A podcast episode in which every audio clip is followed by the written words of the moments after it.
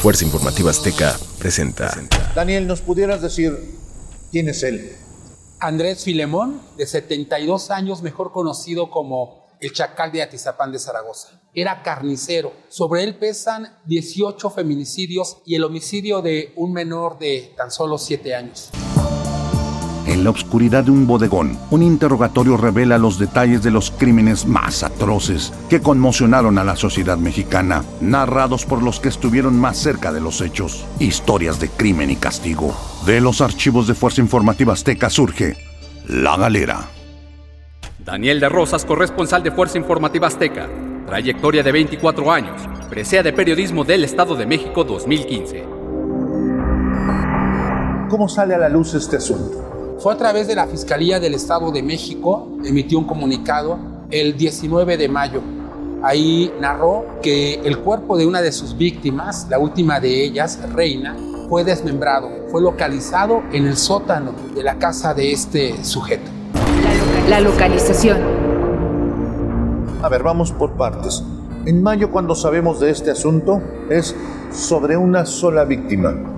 Todavía no sabíamos de las demás. Así es, este sujeto aprovechó su mayoría de edad, de acuerdo incluso a vecinos, pensaban que era el abuelito o el papá de esta mujer. Ella tenía un negocio de telefonía celular muy cerca de la casa de este sujeto y se ganó la confianza de esta mujer, también del esposo y de la familia. Incluso lo invitaban a fiestas. La última vez que se le vio a esta mujer, narró a su esposo que Andrés Filemón la iba a acompañar a la Ciudad de México a comprar refacciones para su negocio de telefonía celular. Sin embargo, pasaron las horas y ella no aparecía. Este sujeto, el marido de Reina, fue a tocarle a la puerta de Andrés Filemón y le dijo que no la había visto. Él siguió buscándola, incluso se emitió una ficha por parte de la fiscalía. Este sujeto regresa a la casa, entra a la fuerza, abre Andrés Filemón, entra a la fuerza, ingresa a lo que es el sótano y ahí encuentra el cuerpo desmembrado de su esposa.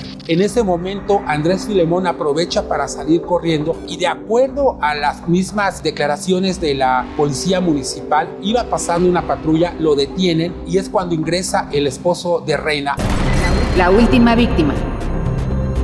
Había unas cosas, comentan, que tapaba lo que es el sótano de la casa. Este señor eh, las quitó y sobre una mesa encontró a su esposa destazada. Cuando él entra al inmueble, hay algunos indicios. ¿Cómo se da cuenta de que es su esposa? Se da cuenta porque había prendas de ella que estaba utilizando el día que desapareció su bolso y algunos otros objetos. Y bueno, ya al ver el cuerpo destazado, pues se percató que efectivamente era su esposa, pero principalmente por su vestimenta que llevaba la mujer. La captura. Él sale corriendo, es detenido por la policía municipal. Al parecer él mismo declaró ante las autoridades que había cometido otros feminicidios. Incluso durante la audiencia que se efectuó en el penal de Barrientos, dijo al juez que iba a hablar, que iba a decir la verdad. Sin embargo, su abogada defensora no lo permitió. Ella pidió un receso y después ya no, ya no habló nada al respecto. Los, los crímenes. Él tenía un modo de operar. Estamos frente a uno de estos tantos casos insólitos de asesinos seriales. ¿Cómo se le denominan? Como un feminicida serial, este sujeto comenzó a matar a sus víctimas desde el año 1990. ¿Tenía algún ritual en específico? Básicamente era el saber utilizar los cuchillos porque él años atrás fue carnicero, sabía realizar los cortes precisos de sus víctimas para destazarlas y después incluso enterrarlas en la casa porque su casa era un cementerio. Y también hay testimonios, versiones extraoficiales que aseguran que grababa todo el homicidio, incluso cuando destazaba a sus víctimas. Primeras, primeras investigaciones. Se hablaba de que ella mantenía una relación sentimental con el chacal de Atizapán. Esta versión salió durante la audiencia que tuvo Andrés Filamón en el penal de Barrientos. Ahí declaró ante la Fiscalía Mexiquense que efectivamente sostenía una relación sentimental y que al tratar de terminar la relación sentimental, Reina N, este hombre actuó de forma violenta. Incluso algunas mujeres que él mismo narró conoció en algunos bares de municipios vecinos. Él las contactaba, después las invitaba a su casa, supuestamente les ofrecía dinero y ya en ese momento, cuando estaban al interior de su casa, las asesinaban. Antropófago, caníbal, decían que podríamos estar ante la presencia de un posible caníbal. Hay versiones extraoficiales que aseguran que este sujeto se comía los órganos de sus víctimas. Sin embargo, todavía es parte de las indagatorias. Efectivamente, la fiscalía no lo ha dado a conocer. Hasta el momento son versiones extraoficiales, pero es lo que cuentan incluso los mismos vecinos. La escena del crimen. ¿Cómo es este inmueble? Pues es una casa de bajos recursos económicos, aparenta, no vivía con grandes lujos, con lo necesario. Es una casa vieja, hay una accesoria. Esa accesoria se le rentaba a un dentista. Al interior de la casa había otros cuartos que este sujeto tenía en renta. Sin embargo, las personas que ahí rentaban, unas personas adultas, aseguran que nunca se percataron de que cometiera sus crímenes. ¿Tú has podido ingresar a este predio? No se nos ha permitido a los medios de comunicación, la zona permanece acordonada prácticamente desde el 19 de mayo. Esta casa va a ser derrumbada de acuerdo a la versión del mismo fiscal del Estado de México. Modus operandi. El chacal de Atizapán estaba involucrado en la vida política. ¿Para qué le servía estar ahí? De acuerdo a las declaraciones de los vecinos, este sujeto aprovechaba algunos programas sociales para enganchar a sus víctimas, principalmente mujeres para ofrecerles algunos programas sociales, meterlas a su casa y después cometer los crímenes. ¿Tenía un perfil en específico de, de mujeres al momento de seleccionarlas? No lo había porque son mujeres de diferentes edades, mujeres de diferentes estatus sociales. De hecho, la gente lo conocía como la persona pues, pues buen tipo. Tuvimos la oportunidad de entrevistar a varios de ellos y ellos aseguraron que era una persona muy noble, muy buena gente que siempre apoyaba a quien más lo necesitaba, principalmente a mujeres. En realidad era el, el gancho para atraer a sus víctimas. Testimonios de vecinos de la zona. Él se encargaba incluso pues, de repavimentar algunos baches, la iluminación. Pues sí lo veíamos, saludábamos, pero pues no, sin sospechar ni esperar este tipo de situaciones. Y quedas en shock. Pues es alguien que tú veías normal como tú, como yo. ¿En qué momento se perdió este señor? Y ahora que sabemos esto es un balde totalmente de agua fría hacia la comunidad. Que te digan de repente es un asesino serial.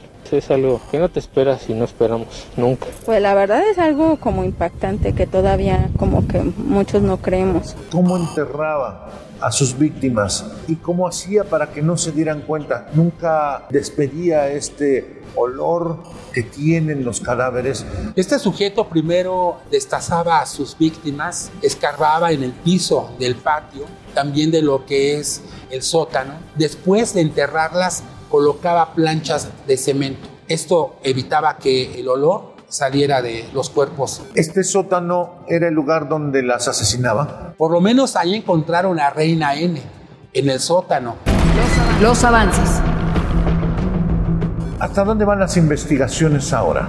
Hasta el momento se han localizado 4.300 restos óseos que corresponden a 18 mujeres y un menor de 7 años. Estos restos óseos están siendo identificados por las autoridades a través de exámenes de genética para eh, verificar a qué familias corresponden. Incluso la fiscalía ha ido a tocar las puertas de familiares de sus posibles víctimas. Ya se han prácticamente terminado las excavaciones al interior de la casa, que fue en cuatro fases, y ahora se va a proceder al derrumbe para descartar que no haya más restos de sus víctimas de este feminicida serial. Incluso se habla de que posiblemente hay otro inmueble de familiares de ese sujeto a donde podrían llegar las investigaciones. ¿Podríamos, Daniel, entonces sospechar de que detrás de los muros pudieran encontrar más restos humanos? Fue lo que dijo el fiscal del Estado de México, Alejandro Gómez, que se van a derrumbar los muros para examinar lo que tiene que ver con el concreto con tabiques para descartar que haya más víctimas. Daniel, tenemos sentencia. Por el momento no. Se ha cerrado ya la investigación, pero solamente del caso de Reina. Hay que recordar que todavía están 18 procesos pendientes, 18 feminicidios y el menor serían en total 19. El menor de 7 años acompañó a su mamá a visitar a este sujeto. Desde hace cinco años sus familiares los están buscando. El último contacto fue que iban a visitar a Andrés Filemón a su casa. Entonces no nada más terminó con la vida de la mujer, sino también con la vida de su hijo. Cambio de prisión. Este sujeto ingresó al penal de Barrientos, pero había amenazas de los mismos reclusos que iban a acabar con su vida. Para seguridad de él, lo trasladaron al penal de Tenango del Valle. Las marcas del caso. Sin duda alguna estos asuntos son muy terribles. ¿Cómo traspasan tus fibras sensibles? Lo que me ha marcado sin duda alguna es el homicidio del pequeño, que entró con su mamá a esta casa y no sabemos si primero asesinó al pequeño o a la mamá. Seguramente fue un episodio de terror para el pequeño. Daniel, cuando empiezas a procesar toda esta información, ¿te marca? Pues principalmente, Salvador, cuando llegan los familiares de posibles víctimas de este sujeto. Llegaban con veladoras, llegaban llorando. Incluso hay una imagen que nunca se me va a olvidar de una señora que en su llanto abrazó a un reportero. La señora estaba desconsolada. Ella pedía que su familiar no fuera una de las víctimas del chacal de Atizapán. Sin embargo, al parecer es una de ellas. Matilde Mares Robledo, familiar de posibles víctimas. Tengo desaparecida a mi hermana, María Noé Mares Robledo. Ya va para cinco años y la verdad es que el señor fue el último que la vio. Es un caso que ha marcado no solamente al Estado de México, yo creo que a toda la República Mexicana, porque como bien lo decía el fiscal del Estado de México, no recuerda algún caso similar, algún feminicida similar en la historia de nuestro país. En tu vida reporteril, ¿este es el caso más impactante? Sí, así es. Hay otros casos que han sucedido, pero este sujeto, quien actuaba al parecer de forma solitaria, ha superado el número de víctimas. En el sótano de Andrés N. han sido encontrados 4.300 fragmentos óseos pertenecientes a 19 personas. Los peritajes continúan para identificar a las víctimas. El chacal de Atizapán fue trasladado del penal de Barrientos al de Tenango del Valle debido a las amenazas de muerte y un atentado por parte de otros internos. Gloria, reza por mí, por mi familia, por tus hijas. Oh, va a dejar con tu mamá, con tu papá. ¡Gorda! Somos líderes en información digital. Somos multiplataforma. Somos Fuerza Informativa Azteca.